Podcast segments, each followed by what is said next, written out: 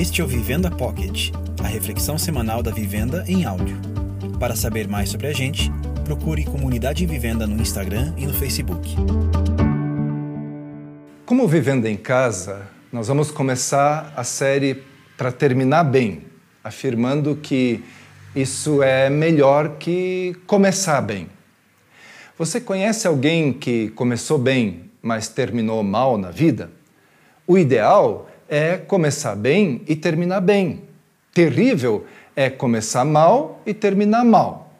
Mas é melhor começar mal e terminar bem do que começar bem e terminar mal. Mais do que um jogo de palavras, eu estou dizendo que é mais importante a chegada do que a largada. Desprezar isso faz muitas pessoas caírem antes da chegada. Como a gente enfrenta as lutas no início, pode fazer a diferença para aguentar toda a prova e a euforia inicial pode não produzir firmeza até a etapa mais dura do final. Buscar um resultado rápido pode até matar alguém. Então, eh, como terminar bem um ano como esse de 2020? Porque uma coisa é terminar bem quando as coisas vão bem. Mas e quando as coisas não vão bem? A gente sabe de pessoas que tiveram eh, brilhantes começos e terminaram na miséria, na amargura e no ressentimento. Grandes ícones da música internacional, como Elvis Presley e Michael Jackson, começaram bem, mas. E o que dizer de Diego Armando Maradona? Seus dribles encantaram todo mundo e seus gols foram fantásticos, como aquele marcado na vitória da Argentina sobre a Inglaterra na Copa do Mundo de 86 no México. Nesse jogo, ele ainda fez um gol irregular que disse ter sido feito com a mão de Deus.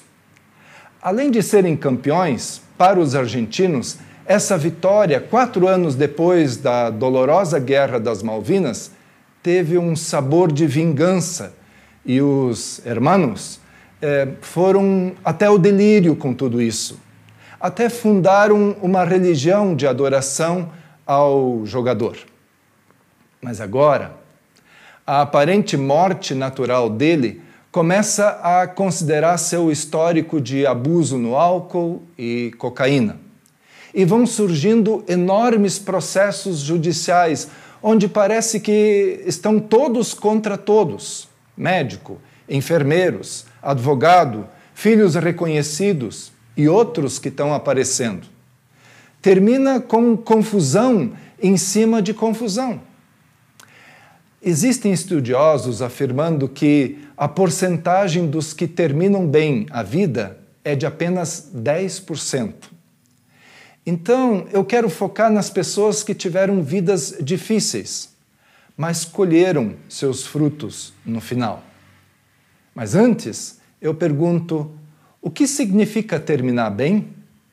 Na nossa sociedade, terminar bem é ter sucesso, saúde, dinheiro e fama.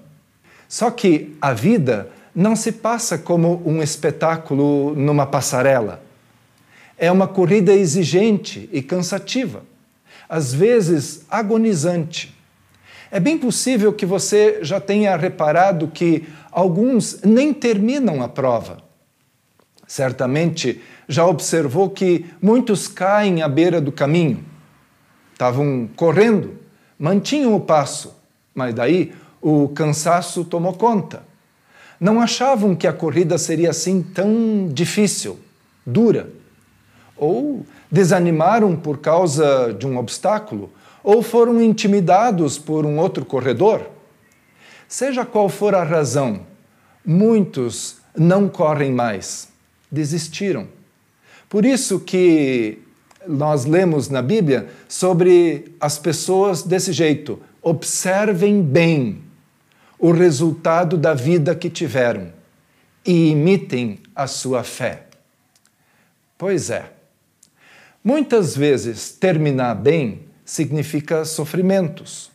O apóstolo Paulo terminou a sua vida decapitado, injustamente, por ordem de um imperador louco, corrupto e imoral. Nos seus últimos dias, Paulo estava isolado e doente. No entanto, na sua última carta, enquanto estava preso num lugar horrível, ele declarou: Combati o bom combate, terminei a corrida, guardei a fé.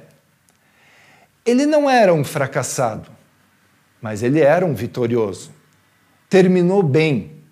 Situação que foi muito parecida com a de João Batista, que, apesar do seu final trágico, o próprio Jesus disse que dos nascidos de mulher, ninguém foi como ele lâmpada que ardia e iluminava vale a pena pesquisar mais sobre a vida dele. Vocês sabem que a prova da sua fé produz perseverança, diz o apóstolo Tiago. E tem um outro exemplo, o maior de todos, na verdade, que justamente chama nossa atenção nessa época. Nós gostamos de lembrar do menino Jesus na manjedoura. Pena que o cristianismo de muitos para por aí. Fato é que não havia um lugar para Jesus, que acabou nascendo então num coxo de animais. Mas o mais impactante dele foi a sua obra final e seu passo mais forte foi o seu último passo. A Bíblia diz que Jesus suportou deixando a ideia de que ele poderia ter cedido.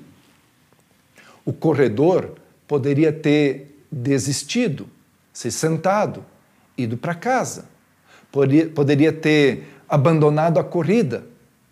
Mas não foi isso que ele fez. Ele doa a sua vida completamente, supera tudo o que a morte destrói. Quando você vislumbra a manjedoura do menino Jesus, consegue ver nela a sombra da cruz de Cristo? A manjedoura e a cruz são inseparáveis. Sem manjedoura e sem cruz não tem jeito para nós. Jesus nasce, vive e morre por nós ele vem ao encontro dos covardes, dos fracos, dos indecisos. Ele vem também ao encontro daqueles que se julgam fortes, arrogantes, presunçosos. Está aí o sentido do Natal. E a paixão de Cristo foi um término inigualável, cheio de significado para o mundo. Nenhum homem morrendo em agonia falaria do jeito como Jesus Cristo falou. Um dos ladrões que estava crucificado com Jesus começou mal e terminou bem, porque se arrependeu e foi recompensado por isso. O outro ladrão começou mal e terminou mal. Não aproveitou a chance que teve. Jesus ainda perdoou aqueles seus algozes e daí gritou: Está consumado. Com isso, ele quis eh, dizer mais do que minha vida acabou.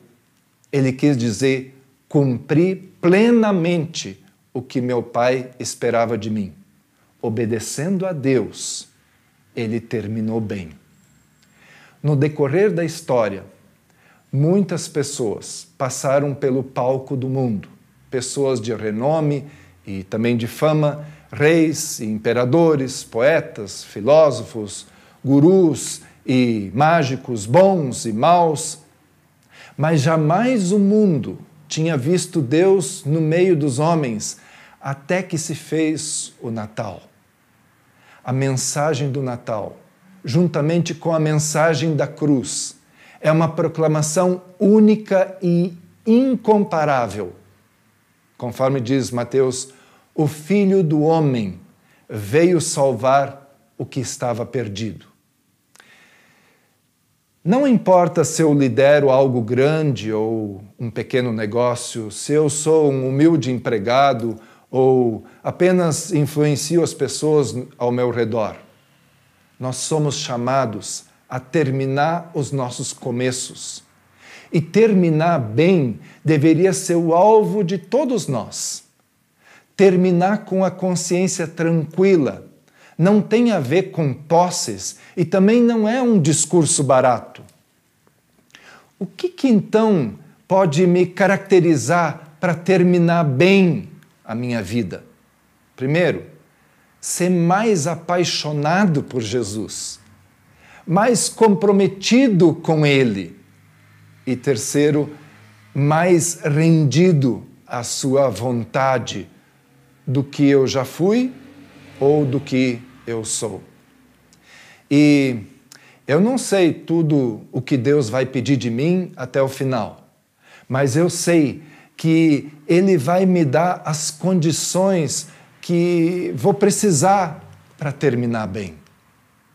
Então, ore comigo, assim, Senhor Jesus, tu nos mostrasse como suportar e como terminar bem na vida. Não importa quais provações tenham surgido no teu caminho, tu continuasse eh, seguindo em frente para cumprir a vontade de Deus. Então, me dá um coração determinado a terminar bem. Que assim seja contigo. Amém.